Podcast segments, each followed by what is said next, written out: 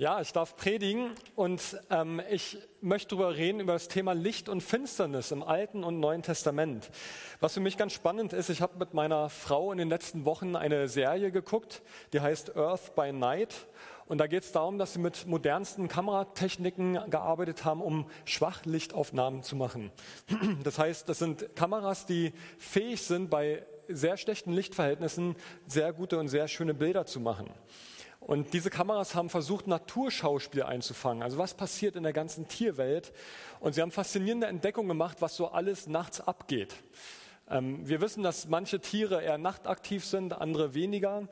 Und interessant ist, dass es manche Tiere gibt, die sind am Tag ziemlich benachteiligt, weil sie vielleicht langsamer sind oder ihre Augen vielleicht ähm, zu stark gehemmt sind durch das helle Licht. Und andere Tiere wiederum, die sind dann dafür umso fitter in der Nacht drauf. Sie können das, was sie am Tag als Schwäche haben, in der Nacht viel stärker als Schwäche ausspielen. Und es ist total faszinierend zu sehen, was dort plötzlich im Schutz der Dunkelheit auf einmal sichtbar wird und auch viele neue Erkenntnisse mit dabei sind.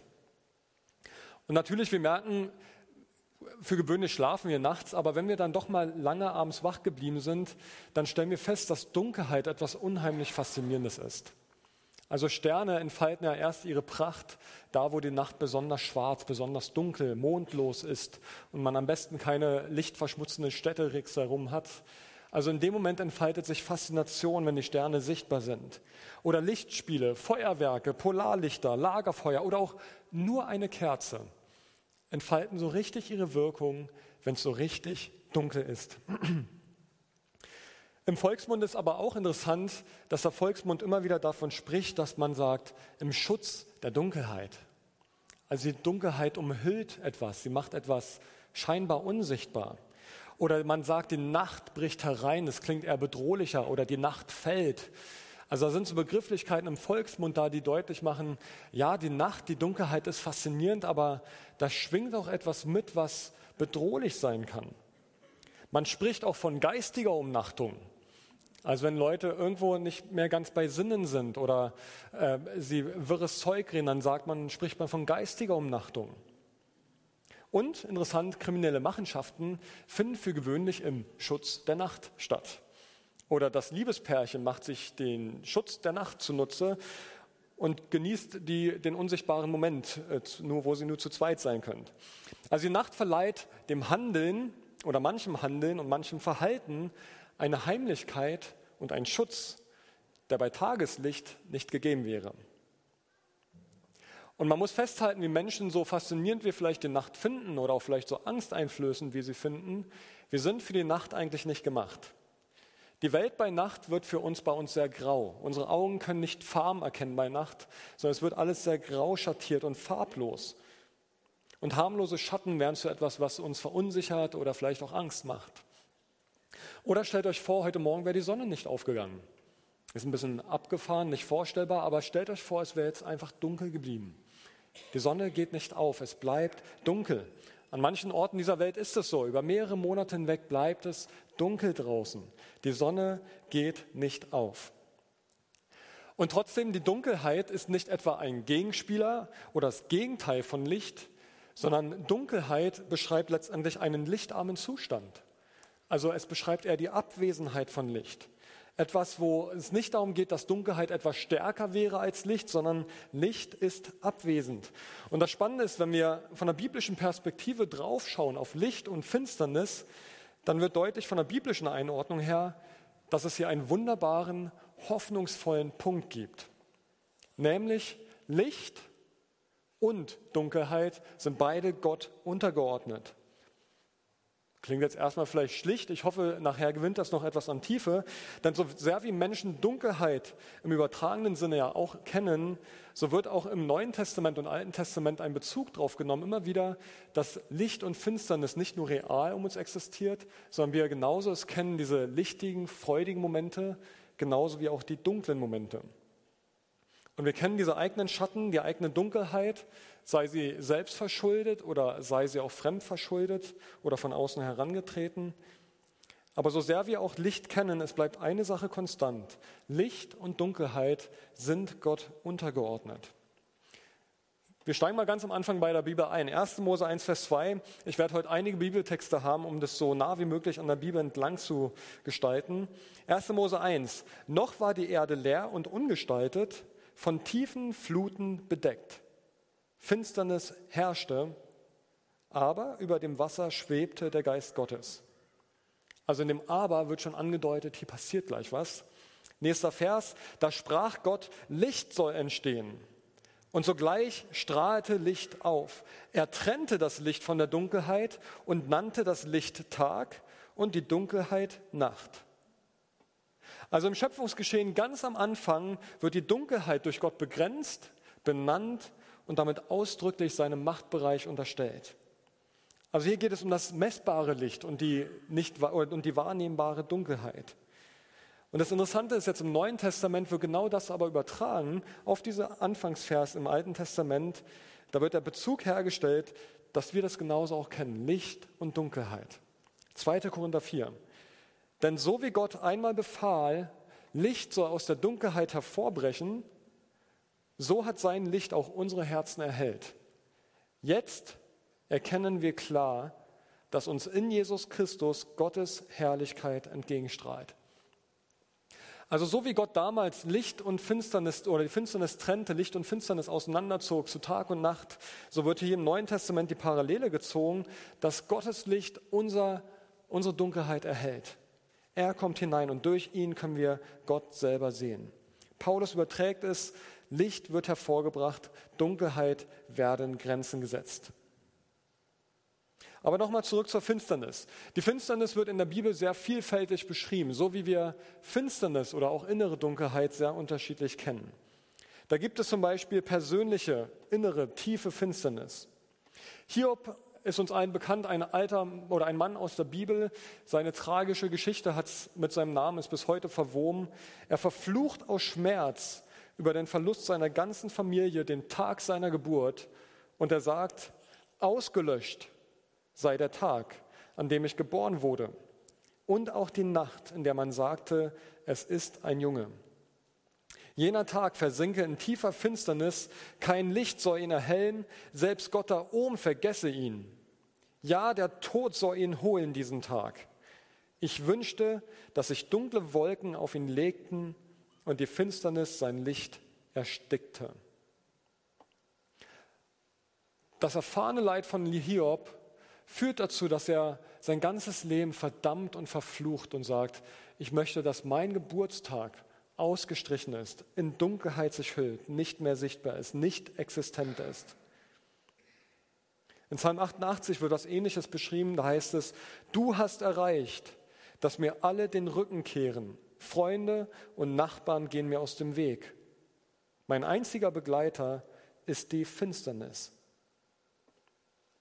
Also persönlich erlebte Finsternis aufgrund von Umständen, von Isolation, von einem Leben, was dieser Person nicht mehr lebenswert erscheint. Es gibt weiteres, es gibt Finsternis durch Schuld. Hier ist die Rede von Menschen, die Gott nicht ernst nehmen, Sprüche 4. Und hier heißt es, ihr Leben ist finster wie die Nacht.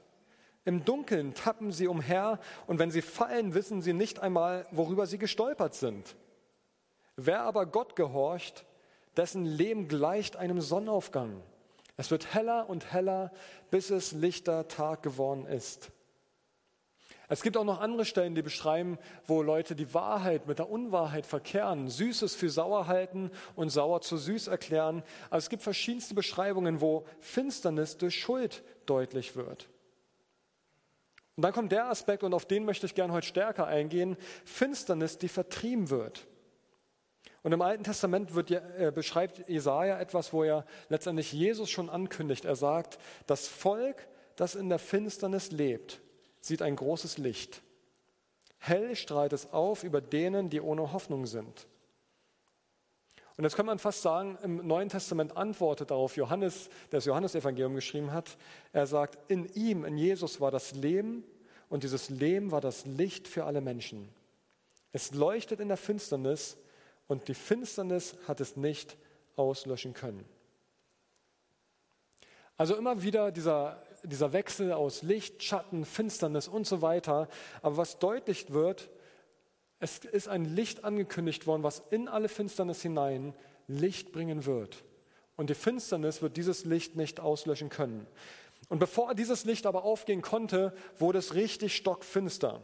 Wenn wir in die Evangelien hineinschauen, wird beschrieben, dass Jesus gekreuzigt wird. Und in dem Moment, wo er stirbt, heißt es, diese Finsternis dauerte drei Stunden. Im ganzen Land wurde es dunkel. Jesus schrie laut auf und starb. Und im selben Augenblick zerriss im Tempel der Vorhang vor dem Allerheiligsten von oben bis unten. Der römische Hauptmann, der gegenüber vom Kreuz stand, hatte mit angesehen, wie Jesus starb und rief, dieser Mann ist wirklich Gottes Sohn gewesen. Also Jesus stirbt am Kreuz und aus dem schwächsten und scheinbar dunkelsten Moment Gottes wird der hellste Moment für uns als Menschheit. Und das ist für uns, glaube ich, so oft ganz unnahbar, weil wir es gar nicht so richtig greifen können, wie dunkel und wie schlecht es eigentlich für uns aussieht ohne Jesus. Natürlich können wir leben, natürlich können wir genießen, natürlich, wenn ich hier rausschaue und heute Morgen wieder die Sonne habe aufgehen sehen, es gibt so viel Grund zur Freude. Aber was das Neue Testament tiefer beschreibt, ist, dass es eine innere Dunkelheit, eine innere Finsternis, ein inneres Zerwürfnis gibt in der Beziehung zu Gott, was so dunkel ist wie finstere Nacht.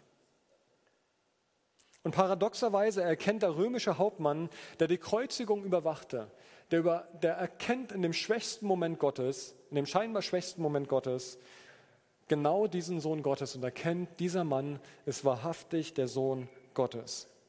Gott stirbt am Kreuz, er gibt sein Leben, damit wir Menschen Leben im Überfluss haben.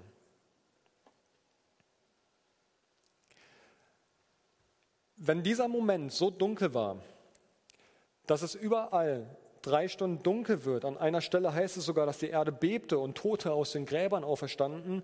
Wenn dieser Moment so dunkel war, dass sogar der Vorhang im Tempel zerriss, sodass theoretisch jeder in das Allerheiligste, wo Gott ist, hätte hineintreten können.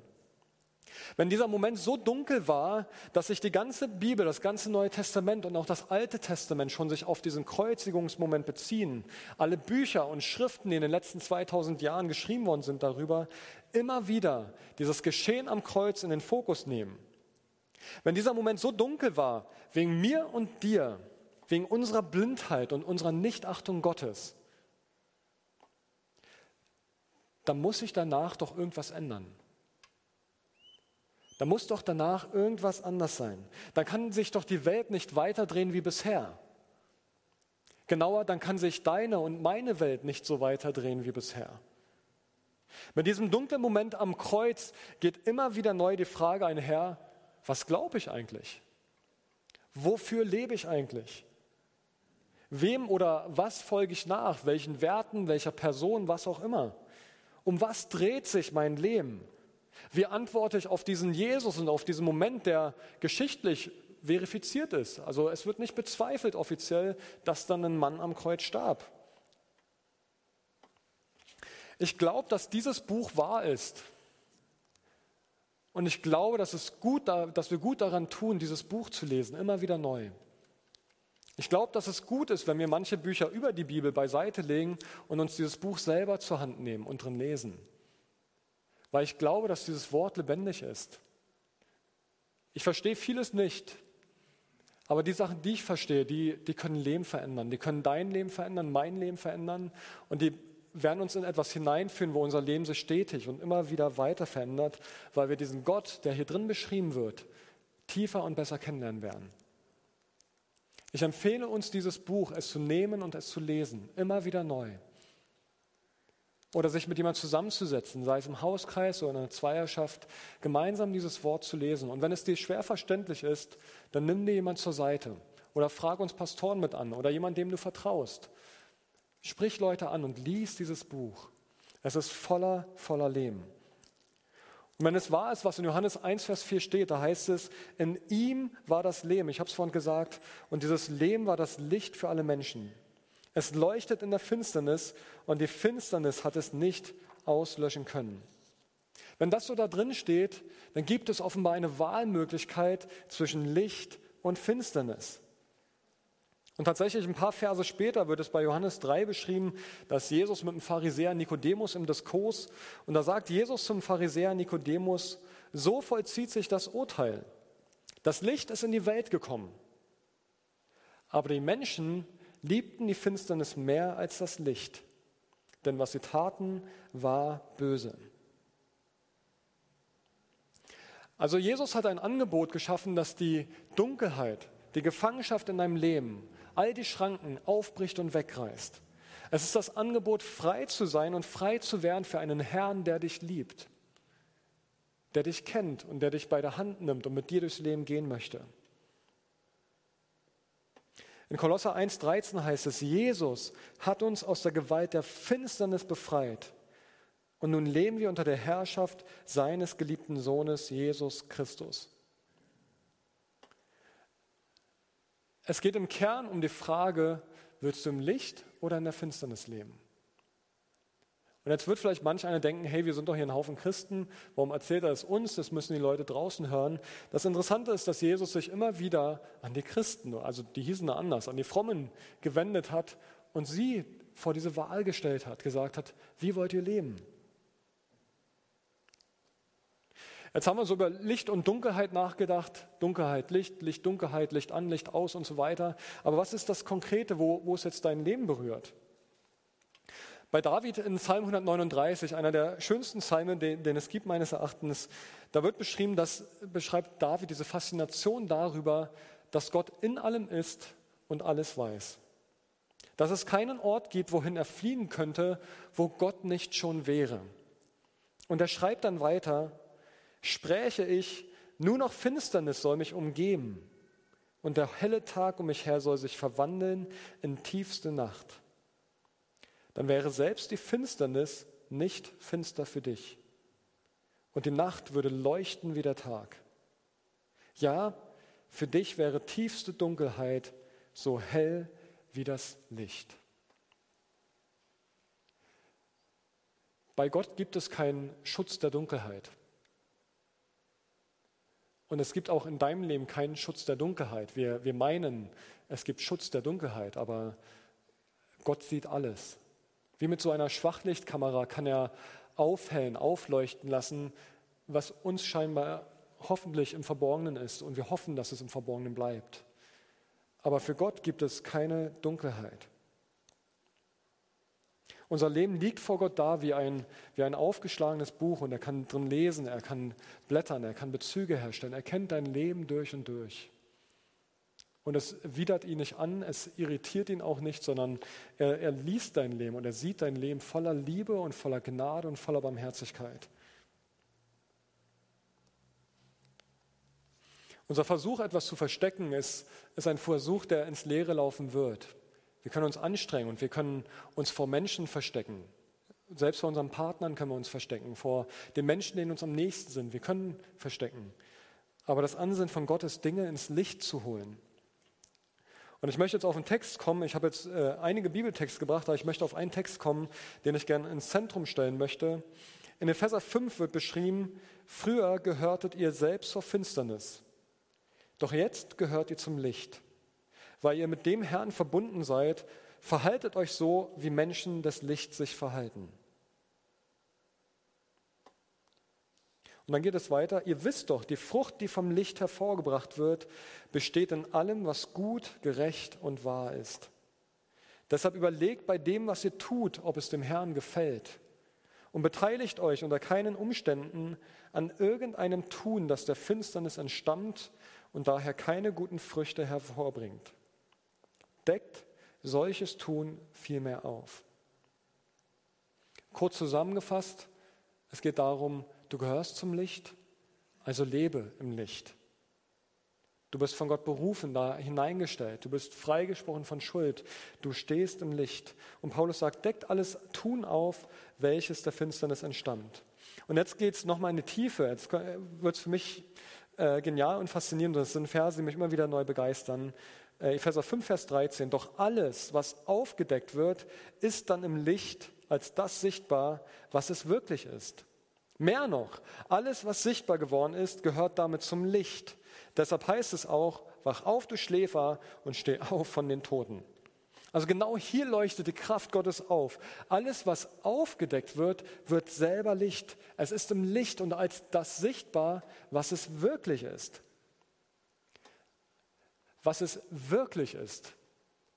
Du hast eine ganz bestimmte Sicht auf deine dunklen Punkte im Leben oder die Themen, die du im Verborgenen hältst und du interpretierst es als deine Wirklichkeit. Wie auch immer du über diese Punkte denkst in deinem Leben, hier heißt es, dass Gott, wenn er es ins Licht drückt, es sichtbar wird, was es wirklich ist. Es gibt offenbar eine andere Wirklichkeit noch, eine andere Sicht, eine andere Realität im Blick auf das, was du da als dunkle Versteckpunkte in deinem Leben hast. Hast du schon mal darüber nachgedacht, dass Gottes Wirklichkeit nicht nur im Blick auf deine schönen Seiten noch viel größer und schöner und heller ist, sondern auch gerade im Blick auf die Themen, die du verborgen hältst? Vielleicht Themen, die du seit zehn Jahren schon oder Jahrzehnten verborgen hältst. Keiner darf drum wissen, weil da so viel Schmerz oder Scham oder Schuldgefühl darüber da ist, dass du sagst, es darf keiner wissen. Und hier wird beschrieben, dass Gott hier eine andere Wirklichkeit offenbar, eine andere Sicht auf das hat, was dein Leben betrifft, über deine dunklen Geheimnisse. Und das, was dir vielleicht groß und finster erscheint, bei Gott ganz anders angesehen ist. Also Paulus beschreibt zweierlei Sachen. Er sagt, er sagt, wir werden es sehen, wie es wirklich ist, das ist der eine Punkt. Und der zweite ist, er sagt, und das ist die freimachende Botschaft dabei, alles, was sichtbar geworden ist, gehört zum Licht. Also alles, was du aus der Dunkelheit hervorgeholt hast und ins Licht gestellt hast, gehört zum Licht. Andere Übersetzungen beschreiben wird Licht, gehört zum Licht, wird Licht. Also alles, was sichtbar geworden ist, gehört zum Licht. Das ist eine Art, die, die macht mich ein Stück weit immer wieder sprachlos, weil es deutlich macht, dass dass es dann nichts gibt, was Gott irgendwie irritieren könnte in meinem Leben. Es ist die Art, die uns frei machen darf, wirklich alles ins Licht zu bringen, weil da ein Gott ist, der da nicht drüber urteilt oder verurteilt. Was er verurteilt, ist, wenn wir die Dinge verborgen halten. Weil das sind die Dinge, die wir letztendlich nicht ans Kreuz gebracht haben, wo wir nicht Vergebung empfangen haben. Aber Gott sagt, bring es ins Licht, bring es zum Kreuz, damit du Vergebung empfangen kannst. Johannes 1, Vers 4, ich habe es schon zweimal vorgelesen, in ihm ist das Leben und dieses Leben war das Licht für alle Menschen. Also das trennende Problem mit der Schuld wurde am Kreuz erledigt. Wir haben es da drüben stehen, dieses Kreuz, was uns immer wieder erinnert. Am Kreuz ist alles getragen worden. Und ich formuliere es mal ein bisschen scharf. Die größte Dummheit, die wir begehen können, ist unsere Schuld zu verbergen, weil es offenbart, dass wir Gott eigentlich nicht kennen. Dass wir vielleicht Gottesbildern aufliegen, mit denen wir groß geworden sind, dass Gott der Richter ist, der mich, der mich zerstören wird oder der, wenn er wüsste, wie dunkel meine Machenschaften sind, mich nicht so annehmen kann, wie ich bin. Aber hier wird deutlich, Gott ist so viel größer. Und ganz wichtiger Punkt, wir erliegen, wir sollten nicht im Trugschluss erliegen, dass wir überhaupt dass wir überhaupt was in der Dunkelheit verstecken können. Die Dunkelheit lockt genau mit diesem Versprechen. Sie lockt uns mit dem Versprechen, dass wir Dinge verstecken können. Und wir dürfen diesem Trugschluss nicht erliegen, dass es in Wirklichkeit gar nicht möglich ist. Vielleicht bist du gerade dabei, dich zu verstecken in Dunkelheit. Du denkst vielleicht sogar, keiner sieht mich und ich kann weitermachen wie bisher. Vielleicht denkst du auch, Gottes, dass du Gott egal wärst. Und weil du Gott egal bist, kannst du ja eh leben, wie du willst. Auch das ein Trugschluss. Oder vielleicht bist du dabei, Finsternis Licht zu nennen und zu sagen, ich sehe das ganz anders. Ist doch alles gut, alles in Ordnung. Ich möchte Mut machen, tritt ins Licht und hol die Sachen ins Licht und werd ehrlich vor Gott. Mach dir nichts vor, mach anderen nichts vor. Gott kann mir eh nichts vormachen, aber tritt in dieses Licht hinein und hol die Dinge ans Licht. Ich habe einen Mann vor Augen, der mal zu mir kam und der war schon älteres Semester und er kam zu mir, hat mich abgepasst gehabt und er beichtete mir seine Schuld, die schon Jahrzehnte teilweise zurücklag.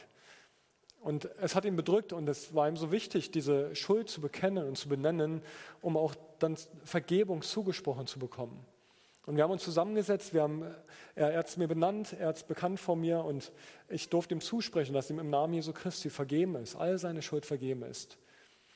Und man hat gemerkt, wie eine Last von der Schulter fiel. Und man hat bemerkt, wie, wie dann Strahlen auf einmal da war. Diese Erfahrung, ich habe etwas aus der Dunkelheit ins Licht geholt.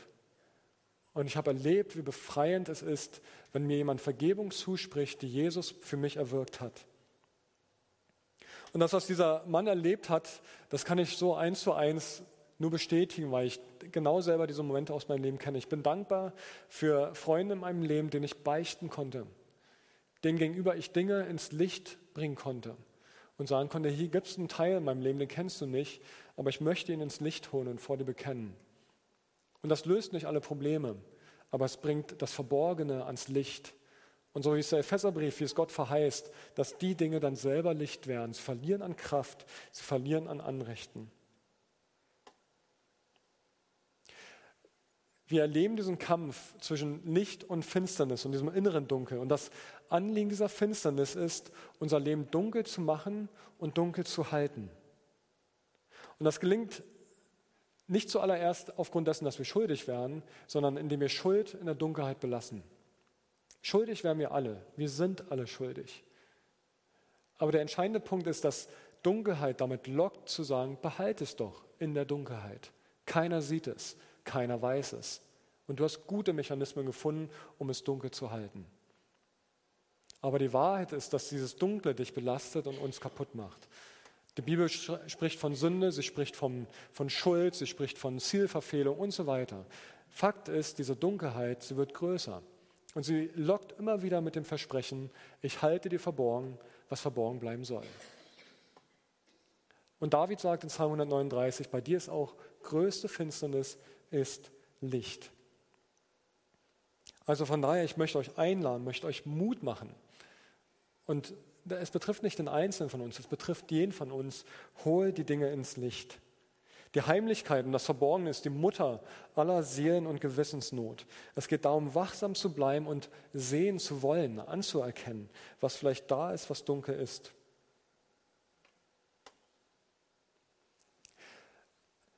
Ich bin von Gott geliebt, du auch. Und wir werden immer wieder schuldig werden. Und das ändert nichts daran, dass Gott uns unglaublich liebt.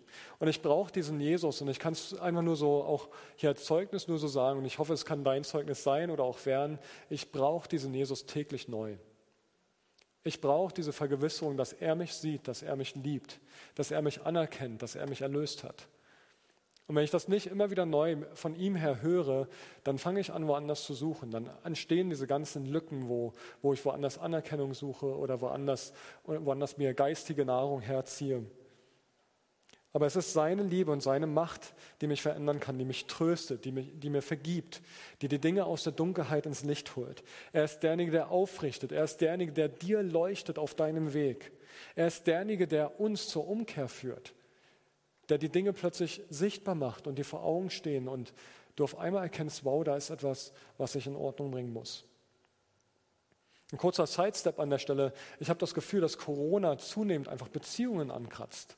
Ich meine gar nicht Ehen und Familien, das sicherlich auch, aber ich kriege Geschichten mit, wo Freundschaften deshalb einen Knacks bekommen haben, weil Corona zum Streitthema wird.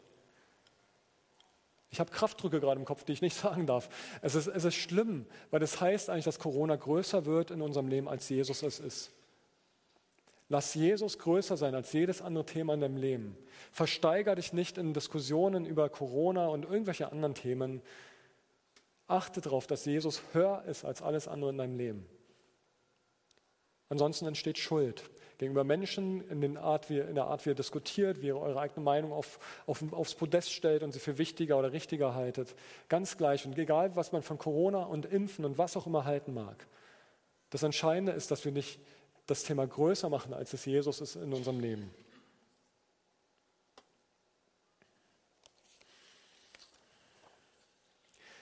Ich möchte uns Mut machen heute Morgen, ein Wort mal zu betrachten und anzuschauen. Ich habe es vorhin schon erwähnt, das Wort der Beichte. Manch einer kennt das vielleicht eher aus dem katholischen Kontext, aber daher kommt es gar nicht, sondern im Neuen Testament taucht es auch immer wieder auf. Bekennt einander eure Sünden, heißt es im Jakobusbrief.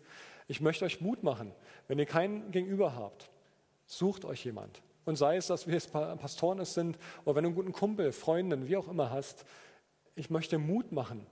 Fang an, Dinge aus der Dunkelheit ins Licht zu holen. Und fang an, diese Dinge vor anderen zu benennen. Und von mir aus sag es ihm vorher sogar, du, ich möchte was bekennen, kannst du mir, nachdem ich dir bekannt habe, dann da, wo es möglich ist, mir Vergebung meiner Schuld zusprechen im Namen Jesu. Ich möchte uns auffordern, unser Leben ehrlich anzuschauen, wo du vielleicht deine eigene Meinung zu hoch hängst, deine eigenen Worte zu hoch hängst, deine eigenen Überzeugungen. Und ich möchte Mut machen, die Wirklichkeit anzuschauen, wie sie Gott Wirklichkeit nennt. Nicht deine eigene Wirklichkeit, sondern die Art von Wirklichkeit, die entsteht, wenn wir Dinge ins Licht holen. Gottes Art von Wirklichkeit. Ich möchte Mut machen, falls du es noch nicht getan hast, es zu üben, Schuld zu benennen und zu bekennen. Sei es in deiner Ehe, sei es im Kontext von Freundschaften oder du hast einen guten ähm, Mentor oder äh, Zweierschaftspartner. Übe es ein. Und nicht nur um Vergebung zu bitten, sondern auch, äh, doch nicht nur um Schuld zu bekennen, sondern auch um Vergebung zu bitten. Also da, wo Schuld bei dir entstanden ist, lerne es, jemand anderes um Vergebung zu bitten. Und wer gelernt hat, Gott um Vergebung zu bitten, der wird auch fähig, anderen zu vergeben. Wenn wir nicht vergeben können, dann haben wir etwas nicht ganz verstanden vom Evangelium. Und Jesus ist radikal klar, dass er sagt, wenn wir nicht vergeben, dann vergibt er uns auch nicht. Also lasst uns lernen am Beispiel von Jesus Christus, dass er uns vergeben hat, damit wir fähig wären, auch anderen zu vergeben. Es gibt einen sehr schönen anglikanischen Merksatz von den Anglikanern übers Beichten und der heißt, keiner muss, jeder darf, manche sollten. Keiner muss, jeder darf, manche sollten. Du musst nicht, du darfst. Aber vielleicht solltest du auch.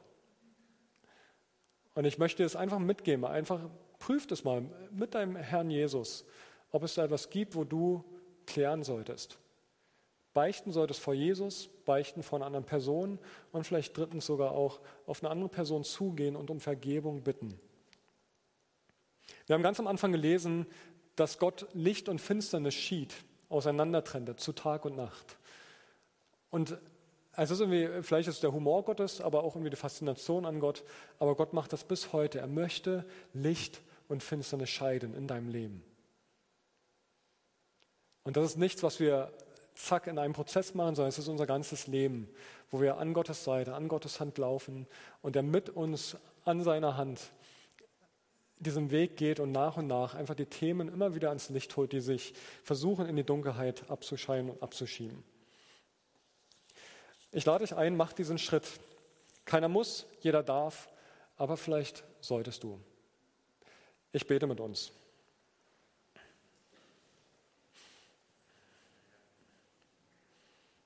Jesus, ich bin dir so, so, so unglaublich dankbar für dein wunderbares Wort. Und dein Wort steckt so voller Leben und so voller Faszination.